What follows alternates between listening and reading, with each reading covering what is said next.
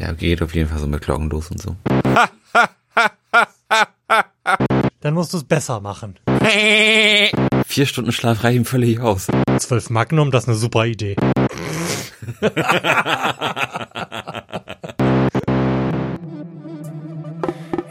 ne? Das ist aber niedlich leise bei mir. Bei mir auch.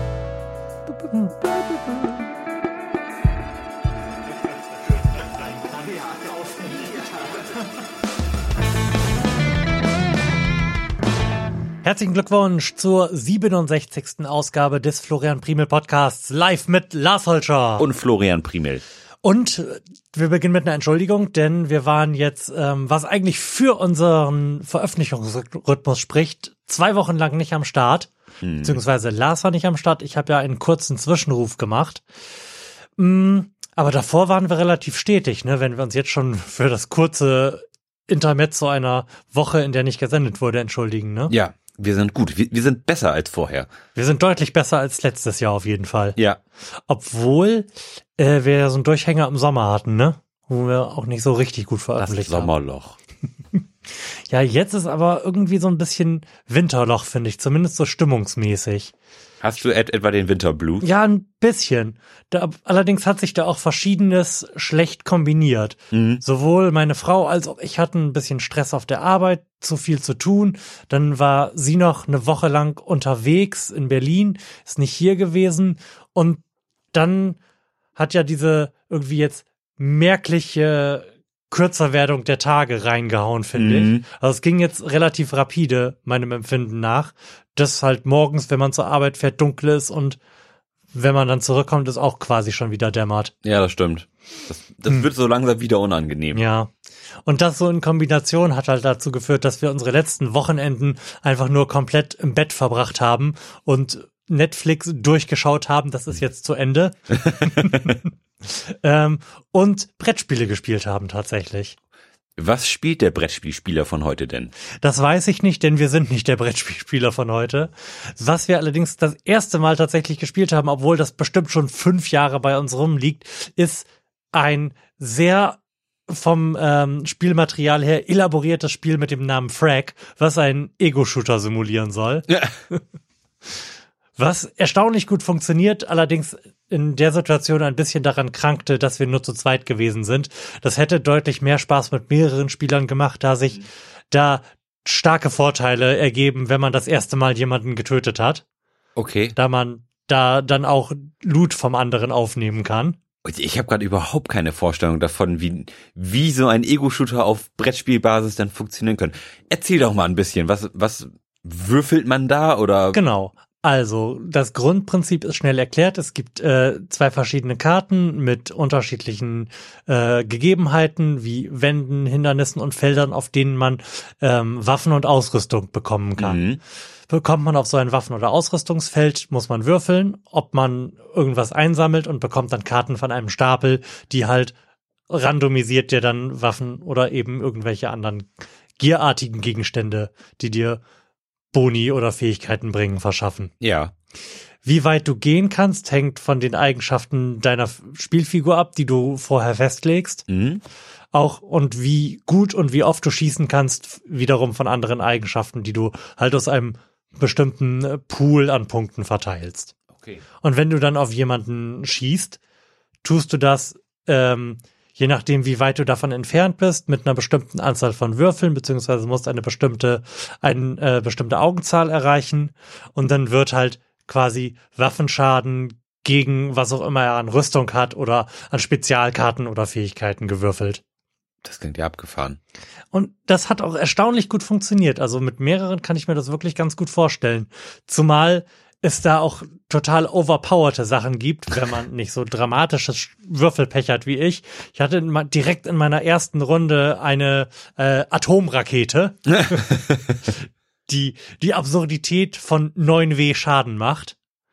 Und allein schon die Vorstellung, neun Würfel in seiner Hand zu haben, um damit irgendetwas auszuwürfeln, klingt nach einem gewissen Overkill, hat bei mir natürlich nicht gereicht. Meine Gegnerin hat den Atomraketenangriff überlebt. Wahnsinn. Hast Mhm. du eine 9 gewürfelt? So ungefähr. Ja, so in etwa hat man sich das vorzustellen. Glück muss man haben. Mhm.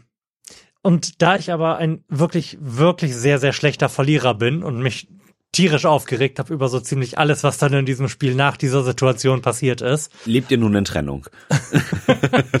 Nein, äh, ist dieses Spiel jetzt wieder auf dem Dachboden und wir haben angefangen, Ausschau zu halten nach Spielen, die man kooperativ, also quasi gegen das Spiel spielen kann. Mhm.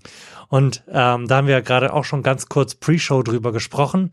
Wir haben am letzten Wochenende das erste Mal ein Escape the Room als Gesellschaftsspiel gespielt, Mhm. also in diesem Fall als Kartenspiel, was auch besser funktioniert hat, als ich mir das so gedacht hätte.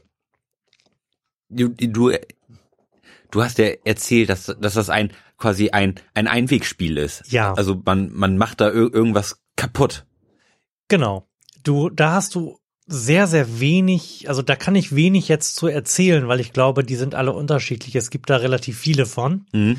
Das Spielprinzip ist aber schlicht und ergreifend, dass es ähm, drei Sorten von Karten gibt. Die ähm, einen sind quasi Rätselkarten, die sich irgendwie auf den Raum, der sich mit einem Plan beigelegt in dem Spiel äh, befindet, beziehen. Ja. Dann gibt es Lösungskarten, die nummeriert sind und quasi ein äh, so ein Kombinationsrädchen, wo du verschiedene äh, Scheiben übereinander drehst Ja. und ähm, dann je nach Rätselkarte und Symbol, was darauf gekennzeichnet ist, quasi die potenzielle Lösung als Lösungskarte erdrehst. Mhm. Das heißt, du, du löst irgendwie etwas und kommst dann darauf, okay, ich muss jetzt dieses Rädchen so, dieses Rädchen so, dieses Rädchen so drehen. Mhm. Ah, okay, das wäre dann Lösungskarte 23 und dann ziehst du diese Karte und dann steht da entweder drauf, möglicherweise ist es die Lösung Mhm. und dann musst du halt weiter schauen, ob diese Karte dann zu dem Symbol passt. Ja. Oder da steht halt drauf, dass diese Karte eine Niete ist, dass du Blödsinn gemacht hast. Okay. Das halt nicht stimmt. Und ähm, das Schöne an dem Spiel ist, dass man da relativ viel, wie es ja auch beim normalen Escape the Room ist, auch um die Ecke denken muss, was dann aber in dem Spiel oder in dem Modus eines Kartenspiels dazu führt, dass du halt auch so Dinge machen musst, wie einfach den Plan zu knicken, weil du Dinge von Vorder- und Rückseite kombinieren musst. Mhm. Oder halt die Karten zerschneiden musst, weil du irgendwas irgendwo anders hinlegen musst. Okay. Und im Ergebnis heißt das dann halt, dass du dieses Spiel nur einmal benutzen kannst. Nicht nur, weil du die Rätsel halt schon kennst alle, denn du bist erst raus, wenn du alle Rätsel gelöst hast, Mhm. sondern halt, weil du das Spielmaterial zerstörst. Und das hat mir dann im ersten Moment schon ein sehr schlechtes Gefühl gemacht. Nicht, weil ich jetzt gerade 9,90 Euro für ein Spiel ausgegeben hätte. Das ist halt, wenn du ins Kino gehst, derselbe Preis für weniger lange Unterhaltung eigentlich. Ähm, aber halt, weil das so eine Verschwendung ist. Andererseits sind es halt Schlag mich tot 60 Karten oder sowas, Mhm. ein Spielplan und eine Schachtel und jede Zeitschrift, die du kaufst, hat mehr Pier Papierverbrauch. Ist ja nun mal ja, so. stimmt, klar. Aber es klingt ja auch total spaßig irgendwie. Das ist auch total spaßig. Also ähm, das hat mich jetzt auch nicht so befriedigt, weil wir halt nur sehr durchschnittlich gut dabei gewesen sind. Also es gibt da, es gibt auch Hilfskarten, die du ziehen kannst und du machst am Ende eine Auswertung, wie lange du mit wie vielen Karten gebraucht hast. Und wir waren da sehr, sehr durchschnittlich und da war ich natürlich nicht zufrieden mit. Und hast dich dafür entschieden, nie wieder ein Spiel dieser Art zu spielen. Nie wieder irgendein Spiel zu spielen. ich spiele nur noch Spiele, bei denen ich weiß, dass ich gewinnen werde. Oder der Beste sein werde. ja, wie sich das gehört. Nee, so ist das ja nicht. Jetzt liegt ja bei uns auf dem Tisch, hast du vorhin ja auch schon gesehen, die Legenden von Andor. Mhm. Was, wie wir hoffen, von dem Escape the Room, was wir da gemacht haben, also quasi dem Prinzip kooperativ gegen das Spiel zu spielen, die advancedere Variante darstellt. Ja, hat man ja aber auch schon viel Gutes drüber gehört. Ich nicht, aber du. Ja. Hast du das schon mal gespielt? Nee, ich habe kurz dabei zugeguckt, wie Leute das gespielt haben. Okay. Ähm, das haben wir tatsächlich mit unserer Band im Studio gespielt, beziehungsweise die anderen haben das gespielt, während ich Schlagzeug au- aufgenommen habe. Nein, während ich Schlagzeug aufgenommen habe und du Schlagzeug gespielt hast. Stimmt. Ähm, die waren aber alle megamäßig angetan. Also das scheint wohl echt Spaß zu machen, wenn man so ein bisschen äh, Rollenspiel-affin ist und das irg- irgendwie cool findet, dann ist das sicherlich echt eine, eine geile Geschichte. Wir haben uns jetzt dafür entschieden, weil das, glaube ich, so der Standard ist, m- mit dem man so anfangen kann. Und ähm, in dem Wissen, dass es, wenn es uns gefällt, dafür absurd viele Erweiterungen Ja. gibt. Ähm, und weil das das einzige von diesen Spielen ist, vermutlich auch, weil das in größerer Zahl hergestellt wird, was man bezahlen kann. Also mir hätten jetzt andere Szenarien besser gefallen als so ein Mittelalter-Fantasy-Ding. Mhm. Ich war ganz angetan von einem Spiel im Cthulhu-Universum, aber wollte halt jetzt auch nicht direkt 100 Euro für so eine Box mit Sachen drin ausgeben. Ja, ist immer schwer, ne? Mhm. Aber stell dir vor, du würdest Warhammer spielen, das wäre noch teurer. Deutlich, deutlich, deutlich. Und zeitintensiver. Ja. Denn auch das spielen einige meiner Bandkollegen. Und platzintensiver. Und platzintensiver, genau. Die sich dann auch am Wochenende irgendwie zehn Stunden lang zum Figuren anmalen treffen. Also das ist schon Wahnsinn. Und diese ganzen kleinen Figürchen, die ja auch immer echt nicht unbedingt günstig sind, Mhm. mu muss man mögen. Und muss man auch die, die, die Zeit für haben, sag ich mal. Ich bin tatsächlich ganz froh, dass ich als Jugendlicher nicht in diesen Topf gefallen bin. Mhm. Genauso wie Magic-Karten. Mhm. Das war auch immer, das war mir immer ein bisschen zu heftig. Ah, Magic habe ich tatsächlich mal versucht und bin ich nicht reingekommen, worüber ich auch sehr froh bin. Also es gehört so zu diesen Dingen, bei denen äh, ich wirklich ganz glücklich darüber bin, da nie ein Fable für gehabt zu Mhm. haben. Und dazu gehört definitiv auch World of Warcraft. Ja. Wer mein Spielverhalten bei Videospielen kennt, weiß, dass ich entweder gar nicht spiele oder mal eben 200 Stunden in irgendwas versenke und das wäre garantiert passiert. Wäre World of Warcraft an dem Tag, wo ich im Laden gewesen bin, man hat damals Spiele noch im Laden gekauft, nicht ausverkauft gewesen. Ja, es, es gibt ja tatsächlich irgendwie so bestimmte Dinge, da erscheint es einem zumindest so, als gäbe es da nur zwei Stati, entweder an oder aus. mhm. Und das ist auch bei Magic-Karten so, habe hab ich das, das Gefühl, also en, en, entweder du bist so der, der Ultra-Magic-Spieler und bist ja wirklich hart am Kartensammeln und auf Turniere gehen, oder du spielst es halt gar nicht. Mhm. So, und auch, auch World of Warcraft. Ich, ich, ich kannte auch niemanden, Der das der, casual der gespielt so hat. ein bisschen World of Warcraft gespielt hat. Also entweder da ging halt die komplette Freizeit für drauf Mhm. und auch noch die Zeit, wo man eigentlich in der Schule hätte sein müssen. ähm, also ich, ich erinnere mich, ich habe das mal, da gab's da gab's irgend- irgendwie so eine Aktion, irgendwie eine Woche testen oder, oder sowas. Mhm. Ähm, auch als das noch relativ neu war. Und ich fand's irgendwie scheiße. Also ich bin da echt nicht reingekommen. Hast noch mal Glück gehabt, ne? Ja, aber wirklich nochmal so dran vorbeigeschlittert, meine Jugend in ein Computerspiel zu blasen. Ja, genau, genau das ist es nämlich. Hm. Das wäre bei mir definitiv passiert, wenn ich da irgendwie drauf hängen geblieben wäre. Also gerade bei Rollenspielen oder bei so actionlastigen Rollenspielen, Mhm. Hauptsache Loot, bin ich da sehr empfänglich für. Ja, der alte Sammler in dir. Mhm. Das ist echt eine Katastrophe. Ist ja bei Pokémon genauso gewesen. Das stimmt. Da haben wir vor einigen Sendungen drüber gesprochen, da habe ich auch endlos viel Zeit investiert. Mhm. Was allerdings, um auf ein weiteres Thema zurückzukommen, äh, nee, um ein weiteres Thema einzuführen, ähm, ja der gesündeste Hype war, den ich mitgemacht habe.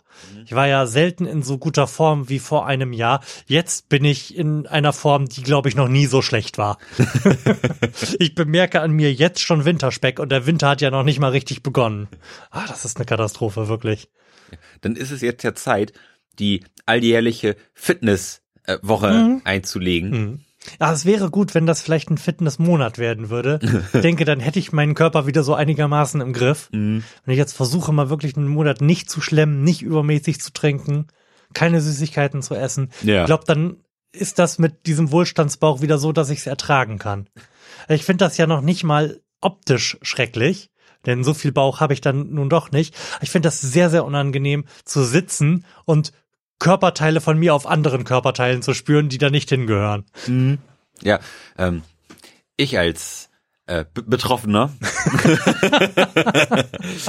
kann sagen, nee, das ist nicht unbedingt angenehm und auch ich habe jetzt irgendwie so seit drei, vier Wochen irg- irgendwie eine Phase, wo ich mal Mhm. angefangen habe, drüber nachzudenken, kann das wirklich so weitergehen? Angefangen habe, drüber nachzudenken, ist auch eine sehr schöne Formulierung. Ähm, ich bin jetzt letzte Woche 26 Jahre alt geworden und habe mich gefragt, Hm. Mann, ist das the body you want to be in? Also habe ich wirklich die die Glanzzeit meiner körperlichen und, und Unversehrtheit äh, Schon mit 19 hinter dir gelassen. ja und das und das kann es eigentlich nicht gewesen sein. Jetzt habe ich mir gedacht, okay, ähm, fängst du mal ein bisschen an, jetzt mal so ein bisschen zu diäten und mal ein bisschen drauf zu achten, was du irg irgendwie isst und auch jetzt mal irgendwie abends erstmal nicht ir- irgendwie noch ein Stück Schokolade zu essen und auch Mhm. Auf der Arbeit liegt immer viel Süßkram, um auch da einfach mal dran vorbeizugehen und irgendwie jetzt auch mal wieder zum Sport zu gehen und das und das klappt eigentlich ganz gut, wenn man da sich so ein bisschen eingegroovt hat irgendwie, weiß, okay, jetzt ist da auf der Arbeit irgendwie zwei Scheiben Schwarzbrot und dann kommst du nach Hause und isst da nochmal Abendbrot.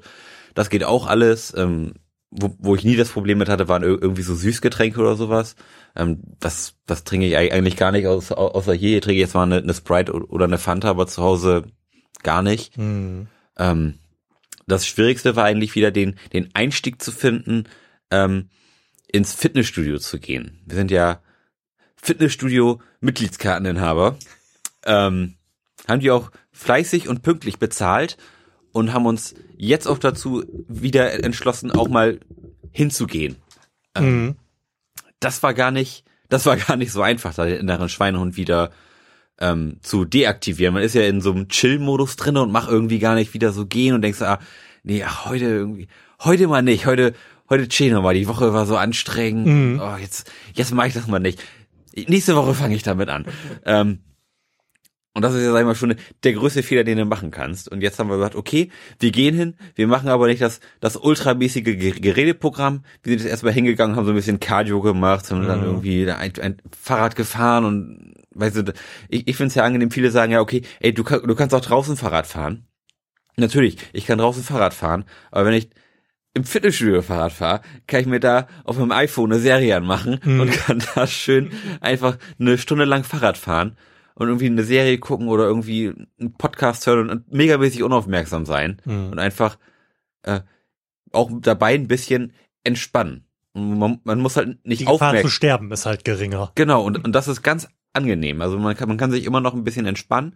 Ähm, und das Schöne ist, als Belohnung, wenn, wenn man dann diese Stunde durchgezogen hat und irgendwie danach noch ein bisschen was gemacht hat, haben wir bei uns im Fitnessstudio so ein, so ein, so ein Power-Wasserbett, da legst du dich irgendwie drauf und dann kommt von unten so harte Wasserstrahlen, die einen so ganz Körper massieren. Ganz wunderbar. Wenn das so am Ende des Horizonts steht, die, dieses Wasserbett, dann weiß ich immer, alles wird gut.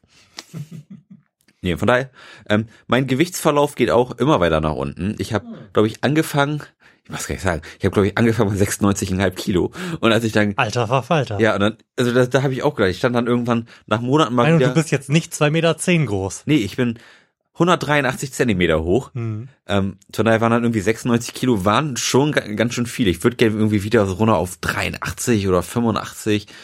Ähm, aber das war, das war schon ein Schock, wenn man dann auf die Waage geht. Man war irgendwie jahrelang nicht auf, auf der Waage. Man so, oh, ich bin auch ganz schön fett geworden. Und dann stellt sich auf die Waage 96,5 Kilo. Und ich so, was? Aber ich bin doch nackt. Und ich, und, und ich war gerade groß und hab nicht viel getrunken. Ähm, von daher, ähm, das hätte sicherlich auch noch schlimmer ausgehen können, hätte ich noch was getrunken gehabt und wäre noch nicht auf dem Klo gewesen, wäre es vielleicht auch mal irgendwie 98 Kilo gewesen. Das mache mach ich mir gar nicht vorstellen. Und jetzt ähm, habe ich angefangen, mein Gewicht zu tracken, habe ja auch eine Apple Watch, die einem irgendwie sagt, ey, du hast ja noch Kal Kalorien zu verbrauchen und befolgt das auch eigentlich recht stringent, mich dann irgendwie noch zu bewegen, wenn, wenn es denn so zu sein hat. Ähm, und jetzt geht das Gewicht äh, immer weiter nach unten. Es ist eine äh, es ist keine gerade Linie nach unten, es, ist, es, es geht runter, dann geht's ein bisschen hoch und dann geht's wieder ein bisschen weiter runter. Also es ist immer so hoch runter, hoch runter, runter. Aber der Trend ist absteigend. Jetzt bin ich aktuell bei 92,3 und das ist schon mal ein Erfolgserlebnis, wenn man wenigstens sieht, dass äh, die Bemühungen, die man da so anstellt, auch irgendwie fruchten. Früchte trägt, wenn auch sehr kleine, aber Früchte. Ja. Ja, wenn man das jetzt so weiter durchzieht und, äh, und es auch irgendwie halbwegs über den Winter schafft, ohne in ein tiefes Jojo-Loch zu fallen, Mhm. ähm, dann bin ich ja ganz zuversichtlich, dass ich durchaus noch mal in eine ak akzeptable Form komme. Ich bin gespannt. Ja, Ähm, auch. Was ich sehr hilfreich dabei finde, ist Mhm. übrigens, und wir haben da nie wieder drüber gesprochen, fällt mir gerade ein, der ähm, Einkauf über den Rewe-Lieferdienst. Oh ja. Das hatten Fuck wir ja vor yes. ein paar Sendungen, da hast du es mir empfohlen und ich wollte darüber berichtet haben. Mhm. Wir sind aber bisher, glaube ich, bisher einfach nicht dazu gekommen Ja. oder hatten andere Themen zu verhandeln. Und ich möchte vorwegschicken, dass ich das ganz wunderbar finde, Ja. dass wir da jetzt regelmäßige Nutzer sind. Ja. Das hat seine Schwächen, die hast du in der ähm, Folge, wo wir darüber geredet haben, auch bereits ausgebreitet. Man hat relativ viel Papiermüll bei sich zu Hause. Wobei dieses Problem, Ja. das habe ich mit meinem Rewe-Lieferfahrer behandelt und habe gesagt, ey, Nimm die einfach wieder mit. Ja, nimm die ein, einfach wieder mit und sagt er, ja, das ist auch völlig okay. Mhm. Wir benutzen die wieder. Ja. Ja. Und von daher hat sich dieses Problem eigentlich in Wohlgefallen aufgelöst. Diese Idee hatten wir auch schon und werden das beim nächsten Mal tun. Was ich ab, wie ich eigentlich anknüpfen wollte, ist allerdings, dass ich das auch beim sich gesünder ernähren sehr hilfreich finde, da man halt nicht in die Verlegenheit kommt, nochmal hungrig in einen Laden zu gehen und beim Vorbeigehen zu denken, ja, zwölf Magnum, das ist eine super Idee. ja, ja, genau. Ähm, und mir ist auch aufgefallen, obwohl das ein bisschen teurer ist, Mhm. ist es trotzdem am Ende günstiger. Weil man eben nicht noch zwölf Magnum kauft. Ja, genau. Mhm. Genau, man kann sich vorher ausreichend Gedanken darüber machen, Mhm. was man denn kaufen möchte Mhm. und bekommt auch dann genau das im Idealfall nach Hause geliefert. Außer es fehlt etwas, dann kriegst du irgendwie ein Ersatzprodukt. Genau. Das ist ganz lustig. Die meisten, allermeisten Ersatzprodukte, die wir bekommen haben, waren für meine Katze. also da wäre es noch nicht mal an mir zu entscheiden, ob ich das jetzt gut finde oder nicht. Siehste. Und dann bin ich eigentlich ganz zufrieden mit dieser Situation. Ja. Ähm, Sag mal, klinge ich bei dir auch irgendwie ein bisschen aggressiv? nein. So vom Mikrofonklang her? Nee, Oder ist das nur auf meinem Kopfhörer? ich glaube, das ist nur auf deinem Kopfhörer. Okay. Aber vielleicht liegt es ja auch daran, dass, dass du auch nur links bei mir auf dem Ohr bist. Wie, wie auch immer das, das jetzt geschehen ist. Es, es ist auch, auch nicht schlimm, ich, es tut mir nicht weh. Ja. Ähm, was ich eigentlich sagen wollte, diese ähm, Ausweichprodukte, Mhm. ähm, ich habe letztens auch Joghurt bestellt, Pf- Pfirsich Maracuja, eine meiner bevorzugten Sorten.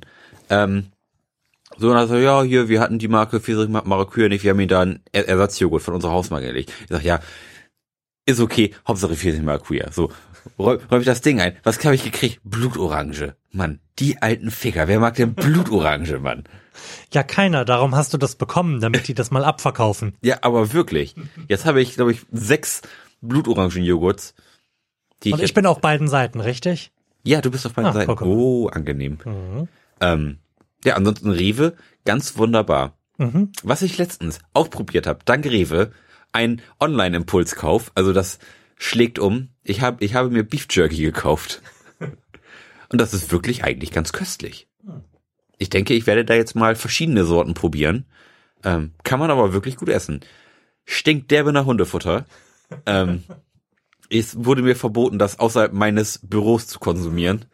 Ähm, also wirklich völlig zurecht. Das Mhm. Zeug stinkt sowas von erbärmlich, aber es ist, kann man wirklich gut essen. So ein kleiner Proteinsnack Hm. kann man machen. Vielleicht sollten wir das beim nächsten Mal als Snack zum Bierly Recap reichen. Oh ja, dann hole ich mal so drei Tüten. Das finde ich eine sehr gute schön, Idee. Können wir mal schön snacken. Mhm. Ähm, Nochmal zu Rewe. Bestellt ihr denn auch Getränke da? Ja. Ja, ne? Ja, gerade. Ja. Die will ich doch nicht durch die Gegend schleppen müssen, ja. Mm, das stimmt. Ähm, deswegen haben wir jetzt aber angefangen. Wir haben vorher immer diese ähm, einfolierten PET-Flaschen gekauft. Ähm, deswegen sind wir jetzt umgestiegen und bestellen jetzt Wasser in Kisten. Ja. Ja. Eig eigentlich ganz angenehm. Keine, keine losen Flaschen, die mehr durch die Gegend fliegen und der Rewe-Fahrer nimmt sie einfach mit. Richtig. Wir sind begeistert. Richtig, wir sind absolut begeistert. Das ist total Zukunft. Wir empfehlen das. Ja. Ähm, ich wollte jetzt apropos Zukunft sagen, aber nein, apropos Vergangenheit. Mhm. Hast du eine Idee, wann wir unser nächstes Recap machen? Denn dem einen oder anderen wird es aufgefallen sein, wir senden jetzt schon fast eine halbe Stunde, haben weder Fragen gemacht, noch über die ganz offensichtlichen in der Vergangenheit liegenden Themen gesprochen, nämlich über drei Wahlen, über die zu sprechen sein wird. Und das gehört aber einfach nicht in zumindest diese Sendung, wie sie geplant gewesen ist, sondern halt ja in ein Recap. Ja. Hast du eine Idee, wann wir da mal in die Vollen gehen wollen? Durchaus wäre der kommende Freitag möglich, denke ich. Du So meinst den Freitag dieser Woche der oder? Freitag dieser Woche. Ui, Du, du hast, du hast gefragt, ich habe Mhm. geantwortet. ja, möglich. Ich bin mir noch nicht sicher, ob das machbar ist, aber vielleicht. Es wird sich aufklären. Okay, Und ihr werdet es auch erfahren. richtig. bis dahin, sollte das nicht stattfinden, machen wir bis dahin einfach weiter Fragen. Was für Fragen, äh, dazu werde ich gleich kommen. Und im nächsten Monat werden wir zwei Konzertreisen haben. Werden wir zwei Konzert? Wir werden zwei Konzertreisen haben. Wir werden The Hirsch-Effekt sehen in Bremen. Ja. Sofern du dir inzwischen Karten besorgt hast. Nein. Aber ja, das steht noch auf meiner Agenda. Und äh, die Queens of the Stone Age in Hamburg. Das stimmt. Und bei mir kommt noch Stone Sour dazu. Ein voller Monat. Eieiei. Ja. Genau, so viel zur Hausmeisterei, Planung und zu dem, was persönlich so passiert ist. Wollen wir direkt mit Fragen loslegen? Wollen Vor, wir? äh, vor allem direkt. Direkt. nach einer halben Stunde legen wir mit Fragen los. Und zwar, wir haben euch davor mehrfach gewarnt, aber ihr wolltet ja nicht hören. Beantworten wir jetzt Fragen aus der Vogue. Aus der wunderbaren Kategorie Fragen ohne Antwort. Ja. Denn ihr habt, liebe Hörer, schändlich vermissen lassen, uns Fragen an fragen.florianprimel.de zu schicken. Wenn ihr also verhindern wollt, dass wir weiter so schreckliche Fragen beantworten müssen, dann schickt uns doch einfach Fragen an diese E-Mail-Adresse. So ist es und nicht anders. Es ist auch völlig egal was. Also wir beantworten sogar die Frage nach unserem Lieblingstier. Ja. Oder Lieblingsfarbe. Auch schön, auch schön. Doch. Wir sind offen für alles und haben auch zu allem eine richtige Meinung. Wir haben zu allem die richtige Meinung. So, wollen wir loslegen? Unbedingt. Fragen ohne Antwort. Kick it. Welcher Film hat Ihnen dieses Jahr am besten gefallen? So, jetzt kannst du mal, jetzt hast du mal was zum Denken. Jetzt habe ich richtig was zum Denken. Hm, Ich aber auch. Wir waren beide in S, richtig? Wir waren beide in S. Das, also, das, glaube ich, tatsächlich der erste Kinofilm ist, den ich in diesem Jahr gesehen habe. Was? Ist es zu, ich glaube schon. Ich wollte total viel gesehen haben. Es hat dann aber nie geklappt. Ich habe Dunkirk nicht gesehen. Ich habe immer noch nicht Blade Runner gesehen. Ich habe damals auch nicht äh, Ghost in the Shell gesehen, die ich alle gesehen haben wollte. Hm, stimmt, Ghost in the Shell habe ich auch verpasst. Wobei, jetzt wo ich darüber nachdenke, ich mir relativ sicher bin, schon einmal im Kino gewesen zu sein in diesem Jahr vor S. Hm. Da ich mich allerdings an diesen Film auch gerade nicht erinnere, ist S bisher zumindest der, der Kinofilm, der mir am besten gefallen hat. Es hat mir sehr gut gefallen. Und dir? Ja, war, war ein echt schickes Coming-of-Age-Movie. Oder echt toll gemacht. Auch die, die Kinder waren auch echt alle geil gecastet. Das hat, war echt super stimmig. Und S hat mir auch super gefallen. Also, Bin ja sowieso ein sehr, sehr großer Coming-of-Age-Film-Fan. ja, Für mich hätte dieser Film auch ohne Killer Clown Prank funktioniert. ja, das stimmt. Das stimmt. Der, der war einfach gut gemacht. Ja. Schön, auch, auch schön, schön gefilmt. Also das hat auch ganz, ganz fantastisch funktioniert. Gut, wobei man auch sagen muss, dass es ein Film ist, der in den 80ern spielt. Und die 80er sind ja nun mal das gefühlte Jahrzehnt unserer Kindheit, was damit zusammenhängt, dass wir Kinder der 90er ja aufgrund der Einkaufspolitik des Privatfernsehens in den 90ern im Wesentlichen Serien und Filme, die in den 80ern gespielt haben, weil sie in den 80ern gedreht worden sind, gesehen haben. Das heißt so, das Leinwandgefühl unserer Kindheit sind die 80er Jahre. Also meine Kindheit hat komplett in den 90ern gespielt. Ich bin 1990 eingeschult worden und durfte im Jahre 2000 mein erstes Bier trinken. Also da hat meine Kindheit geendet. Und ich glaube, dass 70 Prozent dessen, was da im Fernsehen gelaufen ist, halt einfach zehn Jahre quasi zu spät dran war, weil die Einkaufspolitik der Sender halt damals so gewesen ist. Also meine Leinwand-Kindheit sind die 80er. Und damit kam halt in dem Film echt vieles zusammen, was den für mich und ich glaube für viele aus meiner Generation halt einfach total super guckbar gemacht hat. Auf jeden Fall. Ähm, was mir auch noch gut an dem Film gefallen hat, war, war wirklich S. Also die, also die, die, die Szenen mit ihm waren alle stark und wie die, die waren nicht zu viel, nicht zu wenig. Das war immer so eine la latente, unterschwellige Angst, die einem da irgendwie so ähm, durch den Geist gewummert ist. Wo, wo ich tatsächlich einmal kurz im, im Stuhl gezuckt habe, war die, die Szene, wo ähm, es im Keller war. Du erinnerst dich, der Keller war voll mit Wasser, der äh, kleine Mhm. Bruder in der gelben Jacke. Da habe ich kurz äh, gezuckt, sag ich mal. Aber ja, schöner Film, schöner Film. Ähm, hast du denn sonst noch einen Film des Jahres unabhängig davon, ob er dieses Jahr rausgekommen ist. Mhm. Vielleicht ein Film, den du dieses Jahr zum ersten Mal gesehen hast. Ich müsste da jetzt wirklich noch viel mehr drüber nachdenken oder mal gucken, ob Netflix respektive Amazon sowas wie eine Viewing History anlegt, auf die man zugreifen kann.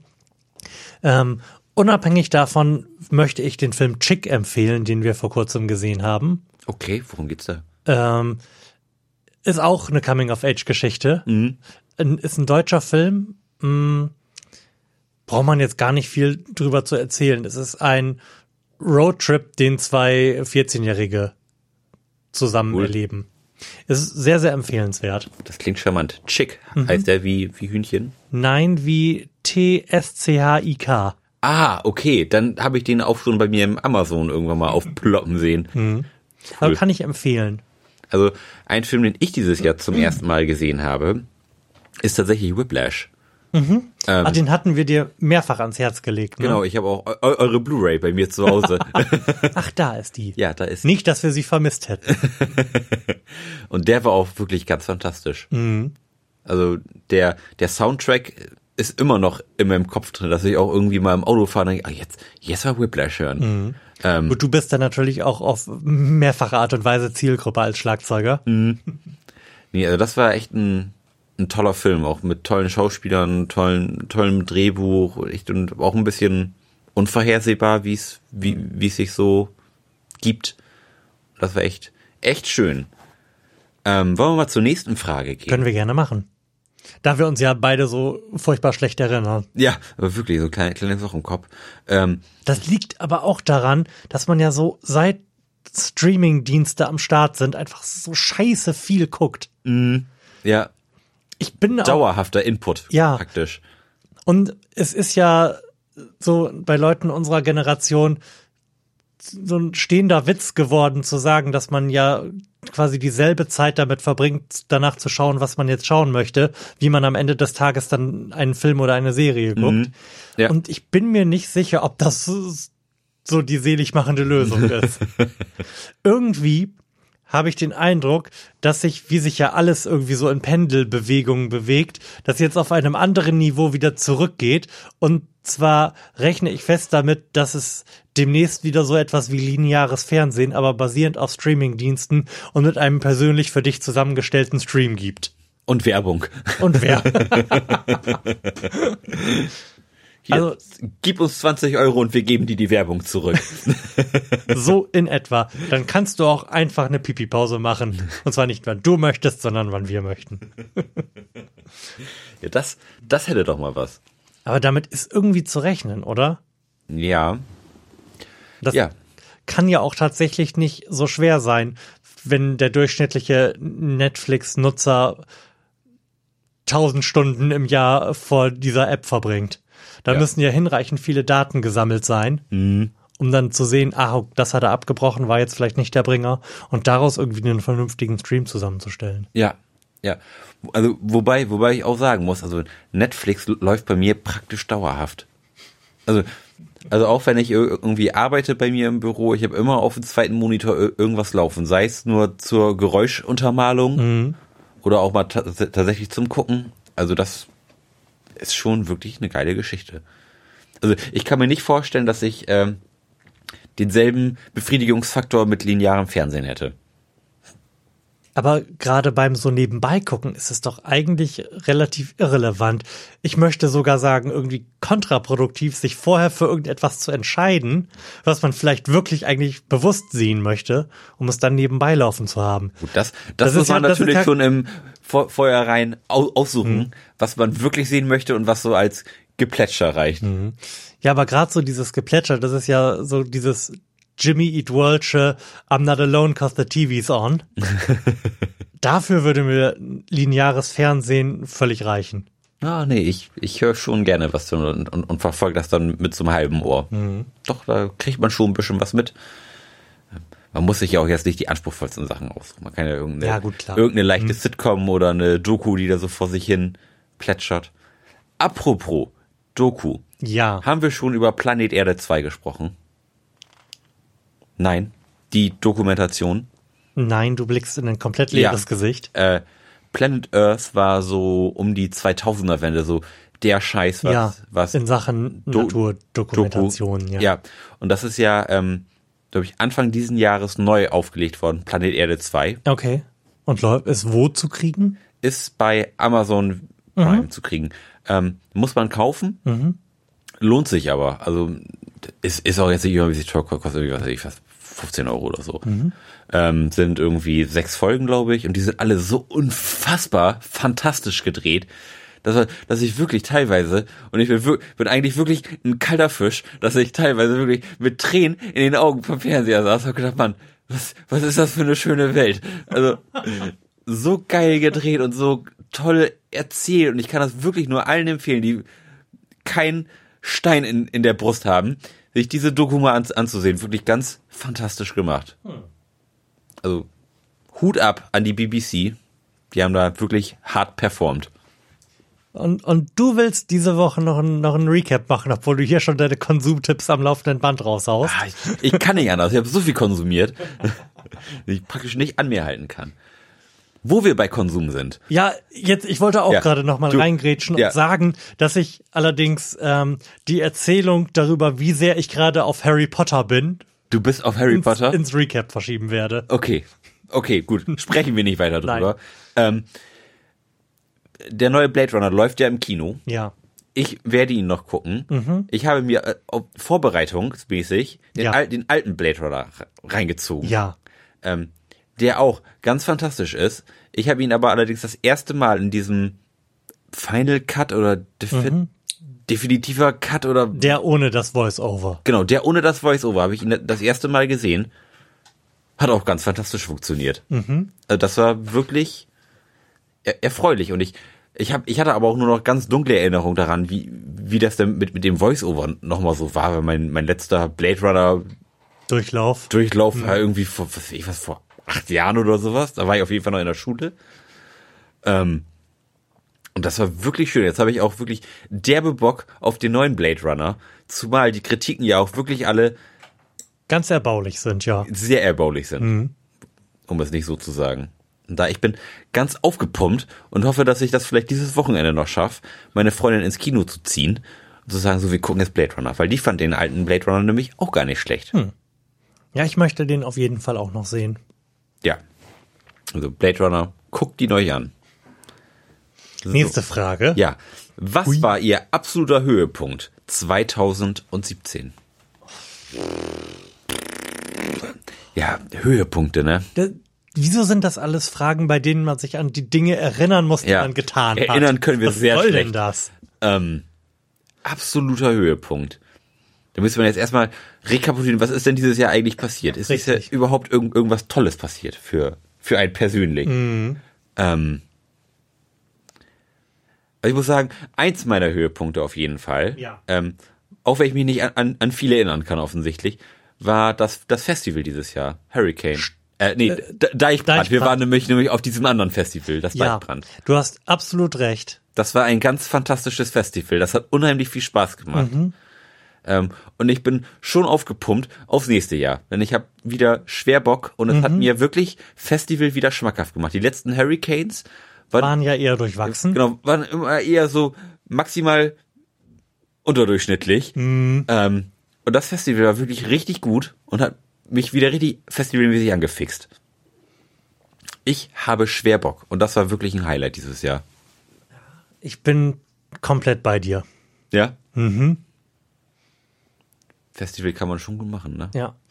Mein zweites Highlight, Ja. wenn du mich gerade schon mit leerem Gesicht anguckst und verzweifelt nach weiteren Highlights suchst. Nee, tatsächlich ähm, ist mein weiteres Highlight neben diesem Festival auch ein, ich will jetzt nicht sagen eher trauriges, weil es mich peripher nur betrifft, aber ich bin wirklich sehr, sehr glücklich, erleichtert und erbaut gewesen, als meine Frau mit ihrem Studium durch gewesen ist. Oh ja, das kann, Als wir kann ich mir vorstellen. auf dem Festival äh, die Info bekommen haben, dass sie jetzt einen verfickten Bachelor hat Ja, und dann noch im Nachgang auch die Note bekommen haben und sie gut war und dass er einen Abschluss gefunden hat. ja, das, das glaube ich. Also, dass diese Erleichterung dann auch irgendwann eintritt, das, da freue ich mich auch schon drauf, wenn auch meine Herzdame ihr Studium endlich vollendet hat, dann werde ich nochmal aus, aus erster Hand berichten, wie schön das denn tatsächlich ist. ähm, mein zweites Highlight war wiederum Urlaub. Wir waren dieses Jahr mal wieder im Urlaub. Letztes Jahr ist ja unser Urlaub ausgefallen. Wir hatten die Türkei gebucht, haben dann aus gewissenstechnischen Gründen gesagt, nee, das können und möchten wir nicht unterstützen. Ähm, somit ist der Urlaub letztes Jahr ausgefallen, also der, der Sommerurlaub. Ähm, dieses Jahr waren wir wieder im Urlaub. Und zwar waren wir auf Kos, einer griechischen Insel, sogar meiner Meinung nach die griechische Insel. The, One and only. the place to be, Greece. Ähm, unfassbar schön und zehn Tage Urlaub. Leute, macht zehn Tage lang Urlaub. Eine Woche ist ein Scheiß. Zehn, zehn Tage ist der Oberscheiß. Also, also wirklich. Der An- und Abreisetag, die, die sind immer weg. Und wenn man dann nur sieben Tage fährt, hat man praktisch nur noch fünf Tage Urlaub. Und zehn Tage, wir hatten auch noch echt super gelegene Flüge. Irgendwie morgens früh, losge früh, früh losgeflogen Hm. und abends spät zurückgeflogen. Sogar noch mit Verspätung losgeflogen, was wiederum unerfreulich war. Ähm, aber zehn Tage, da kann man sich mal richtig erholen. Auf jeden Fall meine Empfehlung für euch. Okay. Und da sind wir jetzt unserem schlechten Erinnerungsvermögen geschuldet, auch glaube ich mit durch jetzt, ne? So, nächste Frage. Würden Sie sagen, das Jahr war für Sie großartig? Wenn ja, warum? Das ist ja Das ist, das, Gleiche, das ist ne? ja schon wieder mit erinnern. Hm. Ähm, Wählst du eigentlich irgendwie Fragen aus oder machst du jetzt einfach eine nach der anderen? ähm, ich wähle hier so ein bisschen aus und das hat schon was zu heißen.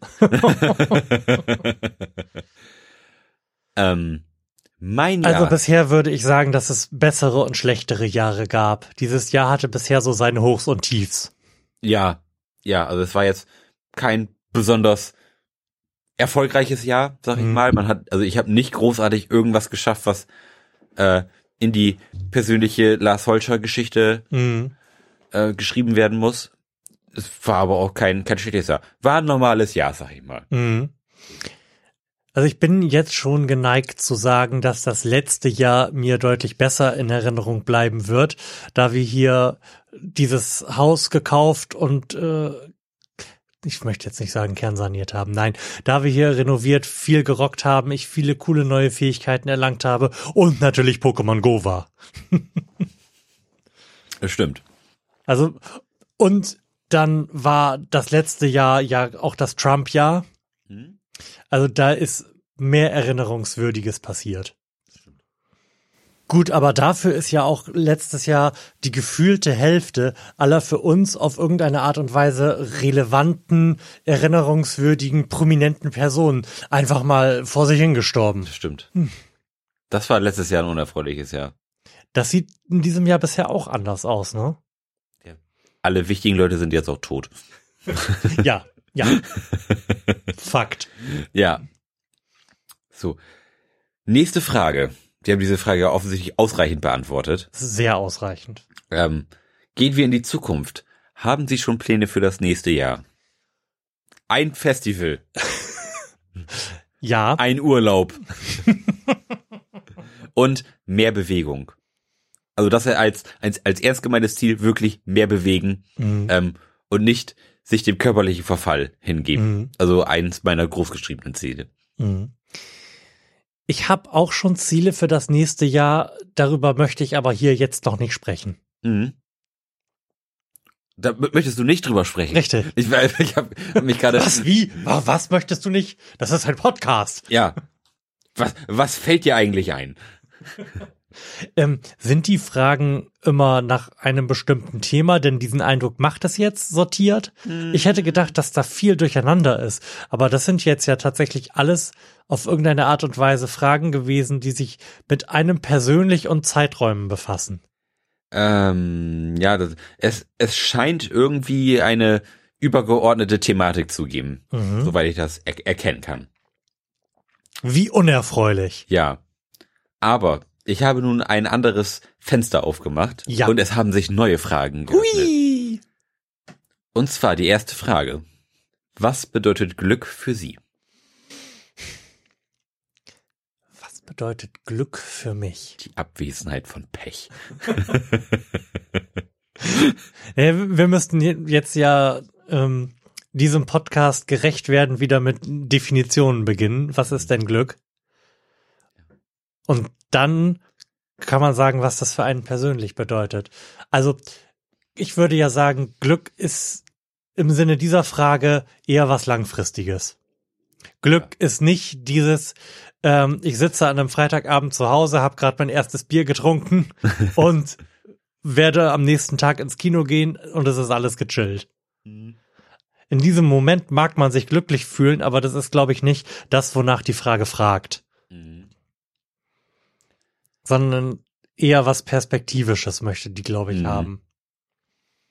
Ja, eine, eine Aussicht auf eine positive Lebensentwicklung, Mhm. so um das mal im, im Groben zu umreißen. Mhm. Da geht's, glaube ich, auch nicht um unerwartete Sachen, sondern eher um er- erwartbare Geschichten. Also nicht irgendwie jetzt das Rubbellos mit 50 Euro Gl- zu Glück, rubbeln. Glück ist, wenn man einen 9W Nuke Launcher Attack überlebt. Wohl wahr. Wohl wahr, aber ich glaube, so die Pers Perspektive auf eine positive Entwicklung der Zukunft, Mhm. das ist, glaube ich, das, wo man von Glück sprechen kann. Mhm. Ich würde sagen, wenn ich die Gewissheit habe, dass eigentlich nichts Schlimmes passieren kann. Das, oder dass eigentlich jetzt passieren kann, was im Großen und Ganzen will, aber sich mein Lebensentwurf und meine Zufriedenheit nicht furchtbar schrecklich entwickeln wird dadurch. Mhm. Wenn ich Das- die Sicherheit habe, dass was auch immer außerhalb von schrecklichen Tragödien jetzt geschehen kann und das mein Leben nicht aus der Bahn werfen wird. Mhm. Da hätte er auch was, ne? Also das ist, das ist eigentlich ziemlich, ziemlich. Glück dann, ne? Also, dass so Dinge wie ein Gehirntumor an dieser Stelle da jetzt nicht mit reinfallen, Ja. sondern Se- den. Tragödien gehören, die so ziemlich jedes Leben aus der Bahn werfen. das sei unbesehen. Mhm. aber dass mein Leben jetzt nicht jeden, jeden Sinn und jede Perspektive verliert, wenn hier ein Blitz einschlägt und unser Dach abbrennt. Ja. Oder Man seinen Job verliert. richtig, genau sowas. Oder man einen Autounfall hat und das Auto Schrott ist und du zwei Wochen im Krankenhaus liegst. Ja. Solche Dinge. Ja. Ja, dass man, Glück ist eigentlich, wenn man irgendwie ein gefestigtes Leben hat, ne? Wenn man ein gefestigtes Leben und per Perspektiven hat. Mhm. Wobei, Schöne Perspektiven. Wobei es jetzt sicherlich sehr, sehr viele Leute gibt, die von sich behaupten würden, dass für sie das Gegenteil Glück ist. Die in den Tag hineinleben, die überhaupt keine Pläne für nichts haben. Klar, es, Glück ist ja auch, auch nichts, was, was man für jeden leicht de- definieren kann. Also klar, es ist mit Sicherheit für, für Leute Glück, wenn sie jeden Tag nicht wissen, was sie erwartet, wenn Mhm. sie jeden Tag irgendwie was Neues haben oder wenn sie in der Welt rumreisen, ohne Genau. zu wissen, wann kommen sie nach Hause und wo schlafen sie eigentlich am Abend. Mhm. Das ist für viele sicherlich die absolute pure Definition von Glück. Mhm.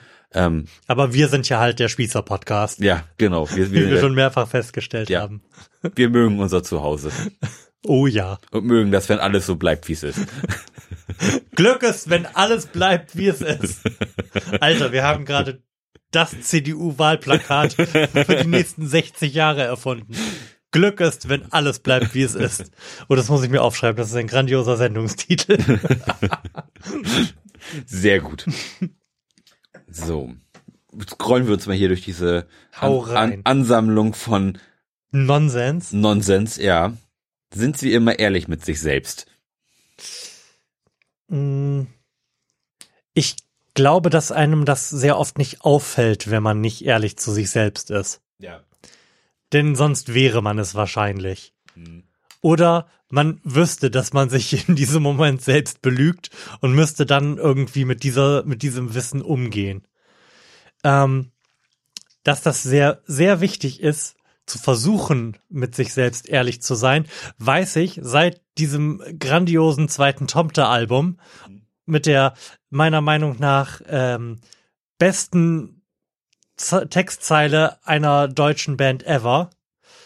Das ist kein Rätsel, das ist, was wir können, sein Versagen nicht länger Überzeugung zu nennen. Ja, wohl wahr.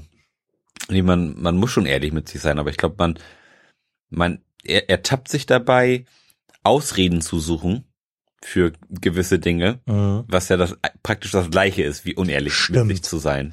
Das Ähm, ist was, auf so einer praktischen Ebene. Mhm. Ja. Also von daher bin ich nicht immer eher ehrlich mit mir selbst. Mhm. Ich würde es gerne sein können, aber ich glaube, das liegt einfach nicht in der Natur des Menschen. Das kann mir niemand erzählen, dass er immer ehrlich mit sich selbst ist. Jeder sucht immer mal eine Ausrede, um irgendetwas nicht zu tun. Mhm. Oder zu tun. Ja, so rum funktioniert das Spiel natürlich Ja. auch. Klar. Genau. Die wahrscheinlich häufigste gegenüber sich selbst genutzte Ausrede ist natürlich, ach, wenn, wenn du, wenn du vor zwei ins Bett kommst, dann ist das okay. Ja, genau. Vier Stunden Schlaf reichen völlig aus. ja, passiert mir auch oft Hm. abends, dass ich denke, ah, bisschen kann's noch. Die, die, die Folge guckst noch zu Ende. Ups, Hm. es ist Viertel vor eins. Hm. Und die verschärfte Variante davon ist ja noch, ach, vier Bier, das geht schon. Ja, Du hast ja noch genug Schlaf. ja. Tja. Und dann trifft dich das Leben morgens mit der Faust. Mhm. Gut. Nächste Frage. Oh. Na, ist sie ganz besonders Sie ist wundervoll? ist ein bisschen unerfreulich. Haben Sie schon mal über Ihre Beerdigung nachgedacht oder sie sogar geplant? Ähm, das habe ich allerdings in jüngster Zeit nicht mehr. Ich erinnere mich allerdings daran, das im Teenageralter sehr oft getan zu haben. Tatsächlich? Ja, Wieso? das weiß ich nicht. Wahrscheinlich, weil ich wie die allermeisten Teenager ein beschissener Dramatiker gewesen bin. Und äh, in, aufgrund meines Lebenswandels in jeder Sekunde mit meinem jeden Tod gerechnet habe. Also ich, also so über die Formalitäten habe ich mir jetzt noch keine Gedanken gemacht. Ich habe mich, hab mir aber schon oft die Frage gestellt, möchte ich denn verbrannt werden Mhm. oder möchte ich im Ganzen Mhm. beerdigt werden? Also ich möchte definitiv verbrannt werden. Das ist doch auch re- rein vom Platzverbrauch her viel effizienter. Ja, ähm, ich habe jetzt aber letztens ähm, irgendwie eine ganz coole Antithese zu dem Ganzen gehört, Mhm. dass man sich verbrennen lassen sollte. Und zwar kommt die von hier Neil deGrasse Tyson. Ähm, und der sagte, er lässt sich nicht verbrennen, Mhm. weil er das ganz charmant findet, dass aus seinem Kadaver wieder neues Leben entsteht. Mhm. Fand ich auch irgendwie ganz charmant den Gedanken. Ähm, ja, muss, muss man sich, sich überlegen, wie, wie man das machen will. Also ich habe jetzt kein, kein Problem mit dem Gedanken, dass mein ähm, Körper irg irgendwo liegt oder so langsam in so einer alten Holzbox vor sich hin verweht. Mhm. Ähm, den Gedanken finde ich nicht schlimm. Das ist, denke ich mal, der Gedanke, der viele andere Leute irgendwie abschreckt, das, das zu machen. Das ist, das ist mir eigentlich egal. Ähm, also andersrum ist es mir eigentlich völlig egal, was mit meinem Körper nach dem Tod passiert. Also Mhm. ich, ich bin tot. Ähm, das, das können sich eigentlich meine Hinterbliebenen aussuchen, wie, wie sie möchten. Das ist mir wurscht. Sie sollen das machen, womit es denen am besten geht. Wenn sie mich irgendwie verbrennen wollen, sollen sie mich verbrennen. Wenn sie mich irgendwie in eine Kiste stecken wollen, stecken sie mich in eine Kiste und weiß ich auch nicht, wenn sie mich in einen Smoothie-Mixer stecken wollen, können sie auch das machen. Oh Mann, ich wollte gerade quasi genau das Gegenteil dazu äußern in Bezug auf die Hinterbliebenen, weil ich diese Vorstellung, dass irgendjemand an meinem Grab steht, um zu trauern oder was auch immer da zu tun, ähm, für einen obskuren Ausdruck von Aberglauben halte ja, ja. und das irgendwie unangenehm finde. Hm.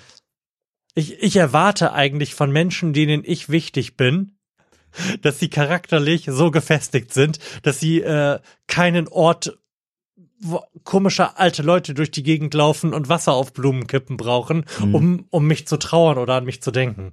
Ja, ja, klar. Ich verlange das. Ja, klar. Also Das, das, aber das, das- ist natürlich, wo ich gerade dein Statement dazu gehört habe, auch zutiefst egoistisch.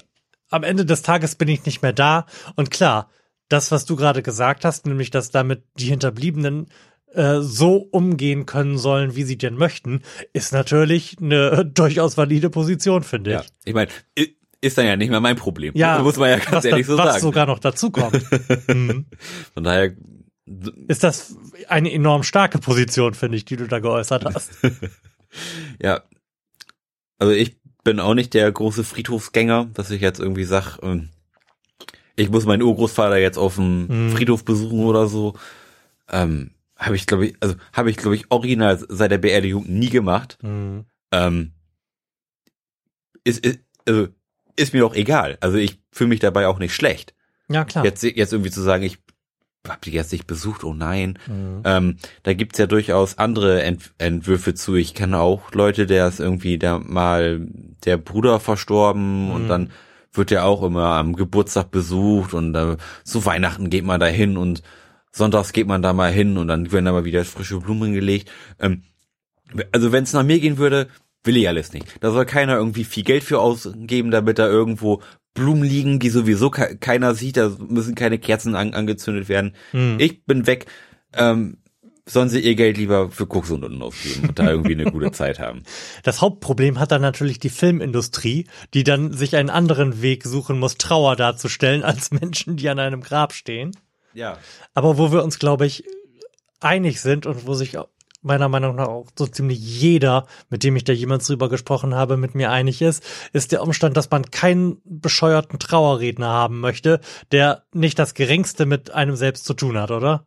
Ja. der irgendwie drei Takte von Angehörigen, die gerade in tiefer Trauer sind, äh, Mhm. zu dir erzählt bekommen hat Ja. und darauf basierend dann irgendwelchen Bullshit von sich gibt. Ja, irgendwie so, äh, das, das, das erinnert mich immer so ein bisschen an, kennst du diese, diese Bücher, wo, wo der eigene Name drin steht und dann kann man sich so seinen eigenen Pfad aussuchen? Mhm. Das ist so, so ist das so ein bisschen. Man Mhm. hat irg- irgendwie eine Geschichte und da setzt man einfach nur einen anderen Namen ein. Mhm. So irgendwie so völlig belangloses Zeug wird dann erzählt.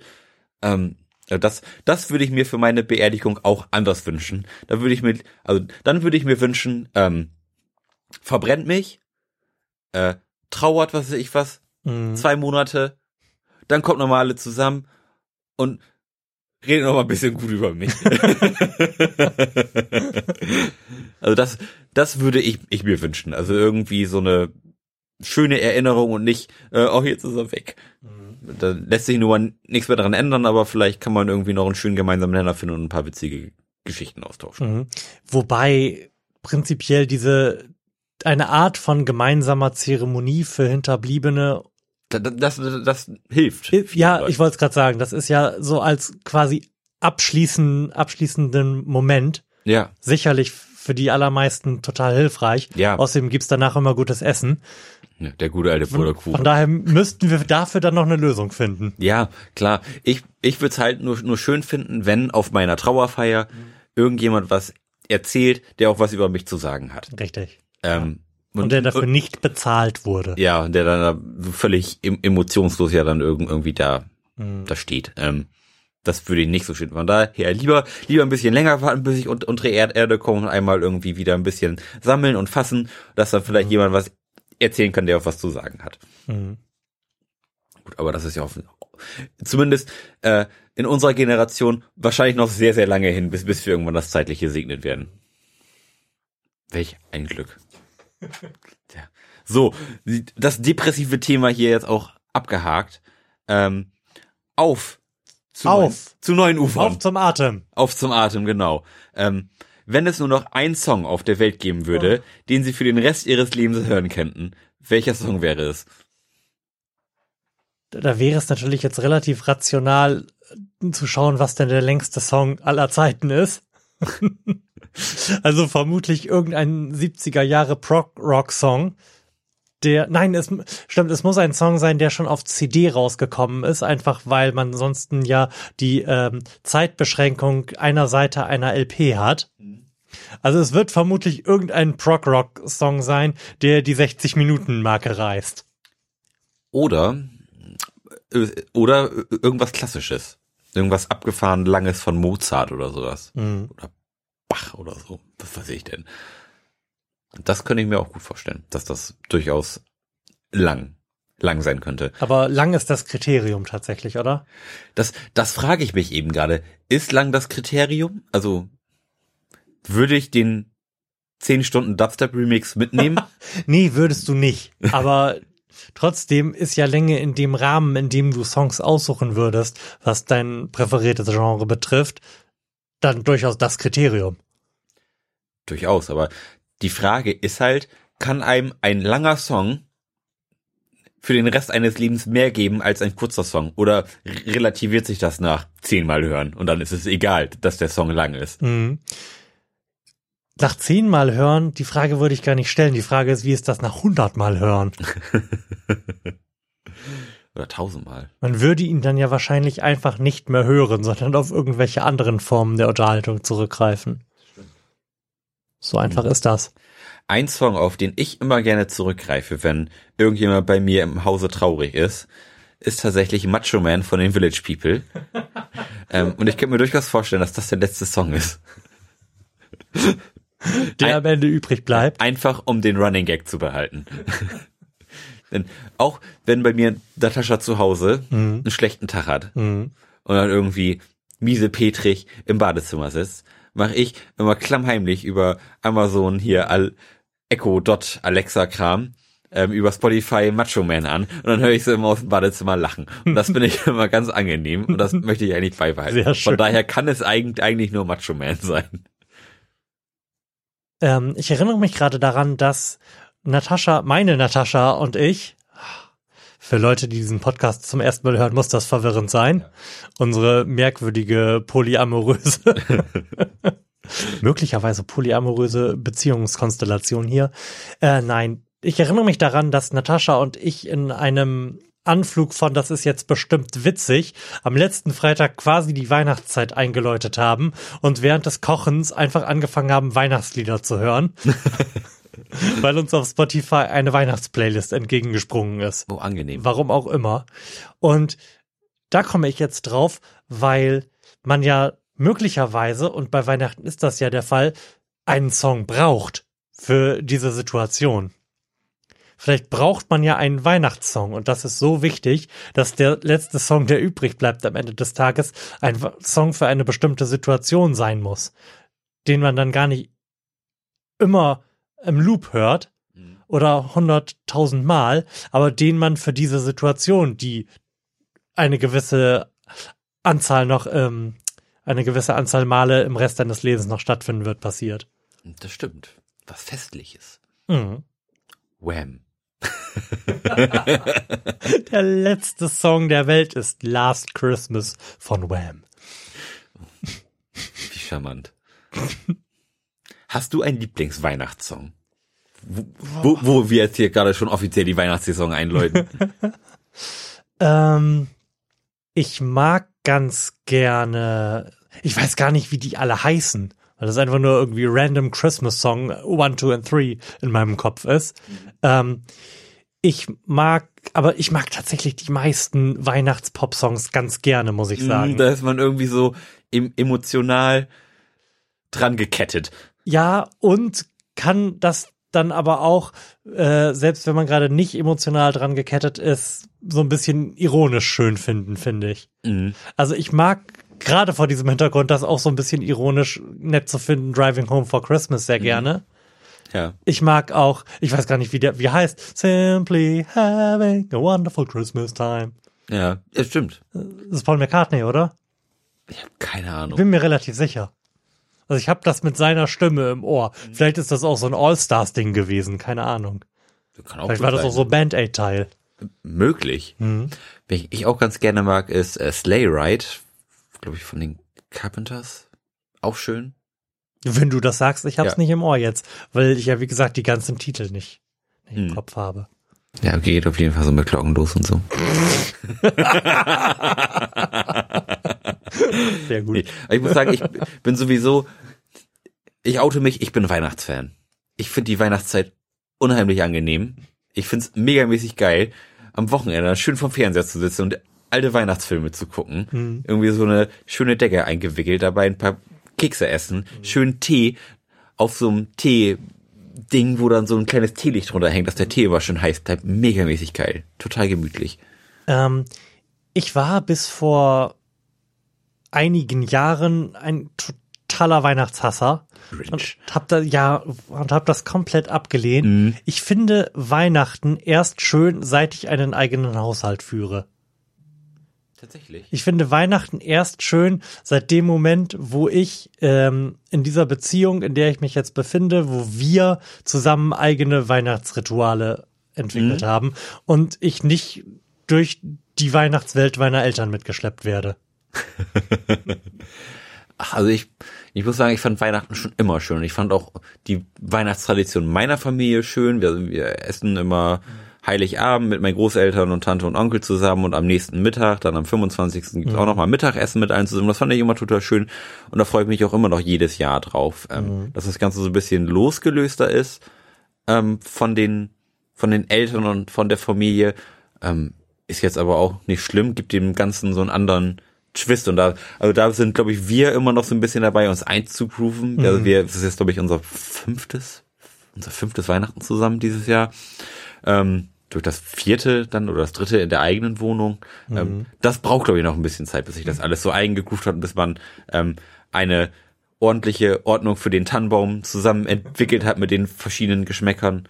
Ähm, ist gar nicht so einfach. Tannenbaumschmücken ist sowieso allgemein nicht so einfach. Ich bin äh, als großes Lametta-Kind groß geworden. Ähm, und meine Natascha hasst Lametta wie die Pest. Ähm, ich erinnere mich daran, wie ich praktisch mit tränerfüllten Augen vor unserem ersten Wein Weihnachtsbaum stand und kein Lametta aufhängen durfte. Warum? Ja, ganz, ganz fürchterlich. Ähm, ich, ich- ich weiß, Lametta sieht megamäßig scheiße aus, aber das gehört einfach an Tannenbaum ran. Ähm, für mich, ähm, jetzt gehört es nicht mehr an einen Tannenbaum ran. Für mich. Ach, ihr habt da keinen Kompromiss wie zum Doch, Beispiel der- wenig Lametta. Nein, der Kompromiss ist kein Lametta. ja. Ach, irgendwas ist ja immer. Jetzt, jetzt suche ich immer nach obskuren Christbaumkugeln. Hm. Ist auch was. Ja, und ist ja auch dann irgendwie ein Weihnachtsritual, was man dann Ja. zu zweit hat, weil Ja. unsere Eltern hatten keine obskuren Weihnachtskugeln mit I don't know, ich wollte gerade Charlie Brown drin, aber das macht überhaupt keinen Sinn, auch für unsere Generation. Ähm, Mein Ja. Weihnachtsritual, was mir übrigens auffällt. Ich habe, ich bin stolzer Besitzer einer Han Solo Actionfigur, die ich jedes Jahr im Weihnachtsbaum irgendwo reinstelle. Und es ist wiederum ein Ritual bei unseren Weihnachtsgästen aus der Familie geworden, zu suchen, wo denn dieser Solo denn sitzt. sehr schön. Ja. Also ich freue mich sehr auf den Moment, wenn draußen die ersten Irren ihren Vorgarten weihnachtlich beleuchtet haben werden. Was viel zu wenig Leute machen. Ja. Aber es tun ja welche und die, die es tun, tun es dann auch meistens viel zu früh. Darum sagte ich die ersten Irren. Aber ich freue mich auf den Moment, wenn das passiert, meine Frau es bemerkt, mit leuchtenden Augen nach Hause kommt und sagt, jetzt geht's los. Das ist schon spannend. Wollen wir mal die nächste Frage machen? Ja, Vielleicht sogar die letzte. ich denke auch, ja. Also so richtig flowig ist das nicht mit diesem Ausgewähle, ne? Nee. Da müssen wir eine Lösung für finden und die Lösung muss sein, dass ihr uns Fragen schickt, liebe Hörer, an fragen@florianpriebel.de. Jetzt gebt euch mal einen Ruck. Also das ist, ich, ich habe hier so eine richtige Frau- Rausschmeißerfrage. Frauenklatschfrage. Oh, schön. Also da, da sieht man wieder, die Vogue ist, ist einfach für Frauen. Ähm, jetzt kommen nämlich die ganzen Sexfragen hier. Auch schön. Hatten Sie schon mal Sex und haben ihn währenddessen bereut? Ja. Selbstverständlich, das ist uns allen schon passiert, aber, aber das ist nie eine Frage gewesen, die man, die sich Männer hätten gestellt. Ich werde das jetzt auch nicht ausführen. Nein, das, äh, das möchte ich auch nicht ausführen. Es hat auch nicht mit meiner aktuellen Partnerin stattgefunden. Zu, bei, bei mir auch nicht, dass das schon mal geklärt ist. Mhm. Ähm, nee, aber das, aber Ach das, komm, komm, wir, wir sind doch hier unter uns. Also ich, ich werde das jetzt et- ein bisschen ausführen. Ich hatte halt Sex mit meiner Ex. Und das hat mich jetzt in äh, meinem Stadium der Verarbeitung dieser, dieser Beziehung nicht vorangebracht. ja. Stellt, stellt euch vor, ich hätte das gesagt, was Florian gesagt hat. Äh, ja, das passiert ja tatsächlich immer mal wieder. Also jetzt, jetzt nicht mehr. Jetzt Ähm, hoffentlich nicht mehr. Ähm, aber wenn man, sag ich mal, so im geschlechtsträchtigen Alter ist und man sich dann irgendwie trennt. Im geschlechtsträchtigen Alter. Ähm. Also diese Sendung ist reich an potenziellen Sendungstiteln, ne? Und dann gibt es immer mal wieder so den, den kleinen Rückfall. ähm, auch, auch noch eine ganz geile Geschichte, die sich auch so bei, bei mir wäh- während der Abi-Zeit abgespielt hat. Ein ähm, Bekannter von mir hat, hat polyamorös gelebt. Er hat quasi, äh, er hatte, er hatte praktisch zwei Freundinnen gleichzeitig. Das war eine Zeit lang ein bisschen schwierig, weil die wussten nichts voneinander. Ähm, dann war es schwierig, weil sie voneinander wussten. Dann war es wieder einfacher, weil er nur eine von beiden hatte. Dann hatte er aber wieder die andere heimlich. Und das hat sich dann über so einen Zeitraum von so acht Monaten oder neun Monaten hergezogen. Und, und wir haben es dann ähm, feierlich die Doublette getauft. Also das wirklich, also das, das, das, das war so wirklich real äh, Sitcom, sag ich mal. Also man jeden Tag hat man wieder, und was ist jetzt hier? Also das immer wieder. Wie ist der Stand der Dinge? Ja, und das war immer total spannend, weil man immer gar nicht wusste, was, was ist jetzt los, die aktuellen Verwicklungen, wer wusste jetzt wieder von wem und das war echt total spannend und dass das äh, in meinem Umfeld stattgefunden hat, mit eigentlich gebildeten Leuten, war total, Naja, Bildung schützt ja vor Hormonen und Teenageralter nicht, ne? nee, das stimmt, aber mein Teenageralter war da schon so ein bisschen vorbei, Wir- also, da waren wir schon so 20 oder so. Das zählt noch. Ja, aber man war schon aus dem Gründen Hm, raus. ja. Ähm, das war aber tatsächlich spannend. Also das habe ich gerne verfolgt. Mhm. Das war echt geil. Erinnere ich mich immer noch gerne dazu zurück. Immer noch was zum Lachen. So. Und jetzt machen wir die Abschlussfrage. Oh, okay, es kommt noch eine. es, es kommt noch Ich, eine. ich habe mich schon ein bisschen gewundert, wie das deine Abschlussfrage sein konnte. Nein, das konnte nicht meine Abschlussfrage sein. Ähm, Dann kick it. so. Empfinden Sie sich als mutig? Jetzt ist wieder der Zeitpunkt, wo man entweder ehrlich zu sich selbst sein muss oder sich ganz gewaltig was vormachen muss. Ich glaube nicht, dass ich besonders mutig bin. Wobei es gibt, glaube ich, da ein, große Unterschiede, die man machen muss zwischen diesem Alltagsmut, zwischen ähm, bei, bei dem die Entscheidung, jetzt mutig zu sein und irgendwas äh, zu tun, was einem schwerfällt, jetzt näher an, an da habe ich jetzt Bock drauf oder nicht, ist, als an irgendwie so heroischem Mut. Und dann halt den Mut, große Entscheidungen zu treffen, die halt wirklich irgendwie dein Leben beeinflussen. Ja. ja Und so, ich glaube, ich bin bei äh, ersterem sehr, sehr, sehr wenig mutig. Ich habe meistens auf alles keinen Bock. Und ähm, es erscheint mir schrecklich. Es erscheint mir meistens schon schrecklich, bei meiner Versicherung anzurufen, weil ich wieder eine Rechnung bekommen habe, die ich nicht verstehe. Das erfordert große äh, Überwindung bei mir, grundsätzlich Menschen anzurufen und mit denen zu sprechen. das ist echt eine Katastrophe. Aber ich glaube, große Lebensentscheidungen zu treffen, darin bin ich gar nicht so schlecht. Wenn man das denn als irgendeine Form von Mut auslegen möchte. Dieser, den ich da gerade ja, wie ich jetzt gerade feststelle, irgendwie fälschlicherweise aufgebracht habe, heroische Mut, der findet ja quasi gar nicht mehr statt. Wir sind ja eine postheroische Gesellschaft. Stimmt. Ähm, ich ich frage mich auch gerade, bin, bin ich mutig, sag ich mal. Also ich bin, ähm, ich bin ein Schisser.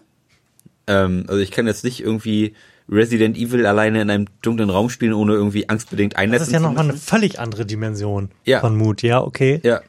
Äh, Ist, ist aber auch eine Facette von Mut. Ähm, mutig Entscheidungen zu treffen, würde ich schon sagen. Also ich habe kein Problem, irgendwie größere Entscheidungen zu treffen. Hm. Ich sag mal, wenn jetzt einer irgendwie meine meine Freunde angreifen würde, würde ich den wahrscheinlich auch in die Fresse hauen. Ähm, ob das jetzt mutig ist oder nicht, das, aber das, Mhm. Ich glaube, das ist das nächste, was an heroischen heroischen Mut heran, Ja. heranreicht heutzutage. selbst selbstlos.